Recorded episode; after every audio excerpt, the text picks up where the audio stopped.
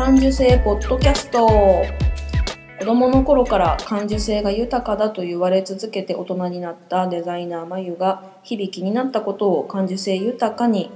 お届けする感受性ポッドキャストです。今日も遠くの友達にカセットで声を送るような気軽な気持ちでスタートしたいと思います。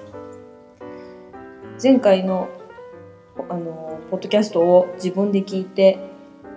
えー、名古屋弁がすごい、名古屋弁のイントネーションが強すぎると思ったのでちょっと意識してオープニングを喋ろうと思ったらつまずきました。カセットって言わないですよね。カセットなのかしら。ちょっとわかんなくなっちゃった。えっ、ー、と今日は何を喋ろうかなと思ったんですけど前回ちょこっと触れた HSP 気質っていうのに触れたいと思います。私自身あの子供の頃から本当に感受性が豊かだとことあるごとに言われてあの嫌味なのか何なんだろう何なのって私は別に何か感受性を持って何かを言おうとしてるわけじゃなくて普通に喋ってるだけなのに感受性が豊かだって言われるのは一体何なんだろうなって、うん、思っていました。で事あるごとに心が揺れてあの感情を抑えられない、まあ、それは時に怒りだったりもするし喜びだったりとかもするしもう自分で抑えられないものを止められないっていうその感覚を周りからは感情で動くなとかあの感情で物を言うなとか言われていたのでその対対処の仕方が全然わからなかったんです。そのこういう気持ちを止めて物を表現するっていうことがすごく難しかっ難しく感じていたので私映画変なのかなとかあの感情を殺す殺すっていうか、うん、抑えて喋るっていうのが表現するっていうのはどういうことなのか全然わかんないしそれをしてしまうと自分じゃないんじゃないかとかじゃあ無感情になればいいのかとかそのレベル調整もわかんないからあのどうしていいかわかんなくてで余計あの生活が荒れたりだとかもうすぐに人を信じてしまったりとかうん、まあ、つけ込まれたりとか いろいろあってこうその都度疲れてへこんでを繰り返し自分自身の性格って一体何なんだろうなこれは、勘弁してくれよって自分で思ったりとかしてたんですけどあのたまたまネットで知ったその HSP 気質っていうの？の中身を見ていくとそれは私だということにすごい目から鱗がポロポロと出る感じだったんです。でそれがどんなどういうことかっていうとあの今本が手元にあって「敏感すぎる自分を好きになれる本」っていう十勝睦美のクリニック院長精神科医長長沼、えー、ごめんなさい睦美さん。睦夫さん。長沼睦夫先生っていう方が書いている本なんですけど思い当たることがあるならあなたも HSP 気質かもしれませんっていう帯に書いてあります。いつ6つあるんですけど1つ他人の気分に左右されやすい。2つ。周りの環境の小さな変化にもよく気がつく。3つ目。すぐにびっくりしてしまう。4つ目。競争させられたり見られたりすると緊張していつもの実力が発揮できない。5つ美術作品や音楽など芸術に心を動かされやすい。6眩しい光や強い匂い大きな音が苦手。これがいくつ当てはまるかなんですけどこれ当てはまる人私は他人の気分に左右されやすい、えー、周りの環境の小さな変化によく気がつく競争させられたり見られたりすると緊張していつもの実力が発揮できないえ美術作品や音楽など芸術に心を動かされやすいっていうので4つは当てはまるんですね6つの中で。まあほぼほぼ。あとあのこれと思わないけど思い返すと苦手なんだっていうのは生活音？結構隣のお家の音とかがあんまり聞こえてくると環境を変えようとしますよね。それはちょっと前に気づきました。うん、このこれが結構私の、心の中というか気分というかなんか乱す結構今までも乱されているというか自分が保てなくなってしまうポイントでしたね。あと競争させられたり見られたりすると緊張していつもの実力が発揮できないっていうのも私保育園の時からあっていうか多分生まれた時から競争が苦手であの運動会の時のかけっこであの年より遅い子に先を譲るっていうことをした記憶が自分であるんですね。であと授業中とかも先生が隣を通ると筆が進まなくなるっていうか鉛筆がピタッと止まっちゃうすぐなんか間違いを指摘されたりとか間違ってないのに何か指摘されるんじゃないかと思うと動けなくなっちゃうっていうのがすごいあってだから何事にもほっといてくれって思うあのですよね。でなんか多分言われるとそれに沿っちゃう「はいはい」って沿っちゃったり言うことに沿ってしまったりでも自分の気持ちはこうなのに言えないとか、うん、なんかなんかななんかそういう自分の気持ちのコントロールっていうのをどうしたらいいんだろう。何なんだろうっていう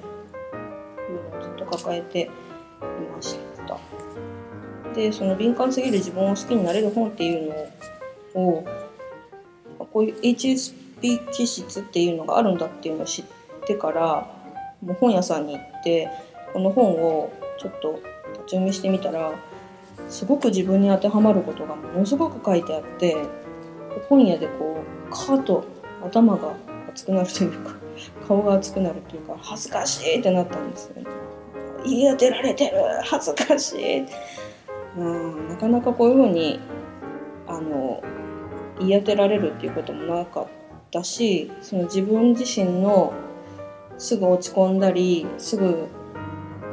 人の気分に左右されてしまう自分を、まあ、そういう個性だから生き方っていうかあの理解できれば幸せにもっとあなたらしく生きられるよっていうことが書いてあったのですごくほっとしたっていうのがありました。うん、あの私本を読む時に鉛筆とかペンで線を引きながら読むことをするんですけどあのそうすることで目に入るし頭にも入るっていうのでそれがこの本の中のほとんどのページに線が入っているだいぶ自分にとってはいいバイブルになる本でしたね。もしもそういうなんかああ敏感すぎていかんなって思うような人がいたら読んでみるといいですよ。ってすごくおすすめしたい本です。うん、そうだな。なんかこう本読んでて「目から鱗って書いたところがあったんだなと HSP の多くは自分に非が全くないようなことでも自分を責めてしまう傾向にあります。それだけでも生きづらいはずなのに自責の念が人から攻撃を受ける原因となることもあるのです。はあ、で読んでて次が HSP は他者の心の動きに敏感に反応し相手の気持ちに同情したり同調するように行動してしまいます。うん、しちゃう。うん、それは攻撃的な気持ちや怒りの気持ちに対しても同様です。はあ、そのため相手が怒りをどこかにぶつけたいって思ってるのを感じ取るとそれをあえて受けるような行動をとったり責められるような言葉を発したりしてしまうのです。これによって他人の攻撃力攻撃欲を無意識に満たしてしまうことがあります。これ目からバラバラバラって出たところかな。そうあの前会社員をやってた時にどうしても合わない先輩がいてだけど会社の中だからうまく合わせなくちゃいけないなと思って言葉を選びながら喋るんだけどそれがどうも毎回気に障るらしくってものすごく嫌な言われ方をしたりものすごく嫌なことをされたりとかしましたね。あれどうしたらよかったのかって結局わからないんだけどうんなんかでも他人に責められてない人であっても HSP にはごく日常的な場面で瞬間的に悪いのは自分と思ってしまう傾向があることは確かです。このことを少し頭の片隅に置いておくだけでも些細なことで自分を責めそうになった時に本当に自分が悪かったのかなと振り返ることができるはずです。これは会社員時代に読んだらもうちょっと違ったかもしれない。うんうんまあ、でも会社を辞めたことが悪かったとは思ってないからいいんですけど、うんね、ストレスが溜まったりとかした時に発散するとかそれを消化する方法を知ってる人ってどれぐらいいるんでしょうね。全然わかんなくて。それもそういうのの発散法のアイデアもこの本には書いてあるのでちょっと参考にしばらく生きてみたいなと思っています。これ本当読んでよかった。ともう一冊あって「敏感すぎて傷つきやすいあなたへ」っていう本でこれは書道家の武田壮雲さんっていう方が書いている本なんですけど私も物を作ってる人間で、うん、武田壮雲さん書道家さんアーティストなのでちょっと分かるところとか感じることがあるかなと思ってあの本を買わせてもらって読んでみたんですけどね。やっぱりなんか人の評価とかそういうのをすごい気にしてたとかあの自分が発した言葉で誰かが傷つ傷ついていないだろうかっていうのを心配してた時期があるっていうのを書いてあってそれもすごくわかるんですよ。みんながそうなのかでも私はそこで深く悩んでる時に考えすぎだってって言われるからそういうこと考えない人もいるのかな。なんかそのソーンさん武田壮雲さんが書いてるのは世間にも正しさに縛られるのは苦しい。敏感なあなたも正しさの呪縛から自由になってあなた自身が一番楽なやり方を探してみましょう。それがあなたにとって正しいやり方ですって書いてあってああ自分の正しいやり方あ今までちょっと放棄してたなっていうのがありますね。その人の気分だとか人のこう怒りセンサーみたいなものをすごいキャッチしちゃうんでそれに合わせて怒らせないようにとか嫌な気持ちにさせないように結構動いてしまうことがあるんで、うん、なんか、うん、それで自分のスタイルっていうか自分がじゃあ何が好きなのとか自分が本当にしたいことって何だろうってあるようでない、うん、っていうのに結構気づくとドキッとなるんですよね。ここを、うん、探してみましょうと。そうおっさん言っています。そうなんだよな。そう私ももうそうなりたいな、最近ちょっと気づいたことで人と自分が違うとこっていうか自分ができてないなっていうのはその受け流すことあの何か言われたことに対してつるっと受け流すっていうことが結局苦手なんだよなっていう。ことです。苦手な局さんの言葉も全部真に受けてドサンと来てしまったからあのそれでへこんだっていうことがあって、うん、あの全然関係ない知人なんですけどこの間知人のブログを見ていたらものすごい真面目な真面目な感じのことを書いていたんですけどあの変換がとんでもないことになっててすごく面白い内容になっちゃってたんですよ。これ真面目っぽく書いてるのにすごい面白いことになってる。面白いと思ってその本人になんかちょっと面白いことになってるよ。見てみてってあのメッセージを送ったら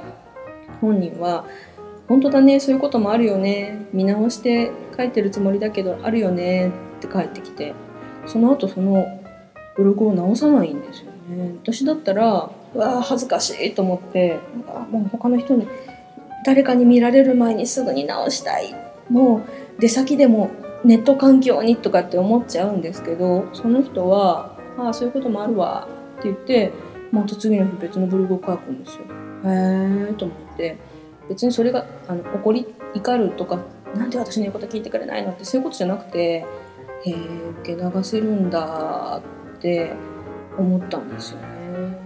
多分私のそういうあ間違えたら嫌だ。人から指摘されたら嫌だ恥ずかしいかっこ悪いって思ってるそれがすごくストレスとして蓄積されていくんです、うん、なんかこう自分を否定することにつながってるんだよねっていうのをなんか最近ハッとして気づいて。まあそういうこともあるわって、うん、まあいろんな評価はあるよねぐらいの感じで、まあ、次で次次からってことでっていう感じでさらっと受け流せるといいかなっていうふうに武田壮雲さんの本にもなんかね壮雲さんはそれができるらしいんですよね。でもちょっと私より年上なので経験がすごくあって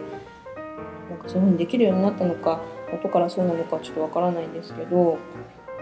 とにかく相手には「はい分かりました」と大人の対応だけして実は全く聞かない物理的な距離は近いけど精神的な距離を取るのですって書いてあって僕はこのタイプです向き合うこともできますし物理的に距離を取る方法も探りますがそれでもダメだった時には精神的に距離を取ります。怒られてもすいませんと受け流す。何か言われたらありがとうございます。すごいっすね。などと返して逃げます。絶対に向き合いません。はあ。なんか向き合わないこととかが悪みたいに感じていたから結構ねこれも目から鱗ポイントだった。わ多分気づいたってことはできるってことだから私もまあ気軽な 気軽になりたいな、うん、で自分のやり方を見つけて自分のあの気持ちのいいものづくりがしていけたらなと思います、最近あの生地を手に持ってくるっと巻いてバーッと縫って、まあ、ボディに着せるとか自分で着てみるとかして折り紙的にっていうかインスピレーションで物を作るっていうことをしてて結構気に入るものが出来だしてそれもいい傾向だなと思って、うん、なんか誰かが見ていいって言ってくれるかなみたいなことじゃなくて自分が満足できるものが出来だしたなっていう気持ちがして、うん、いい方に向かっているんじゃないかなっていうふうにちょっと自分を褒めながらいます。